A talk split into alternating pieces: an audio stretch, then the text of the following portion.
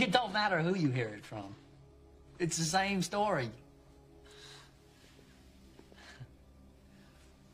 I just, had to kill Linda, Mr. Vail.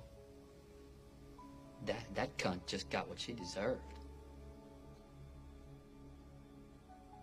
But cutting up that son of a bitch Rushman, that was just a fucking work of art.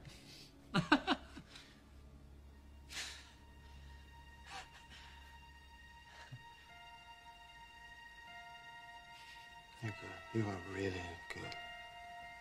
Yeah, I did get caught though, didn't I? Hmm. So there never, there never was a Roy. Jesus Christ, Marty, if that's what you think, I am disappointed in you. I don't mind telling you. There never was an Aaron counselor.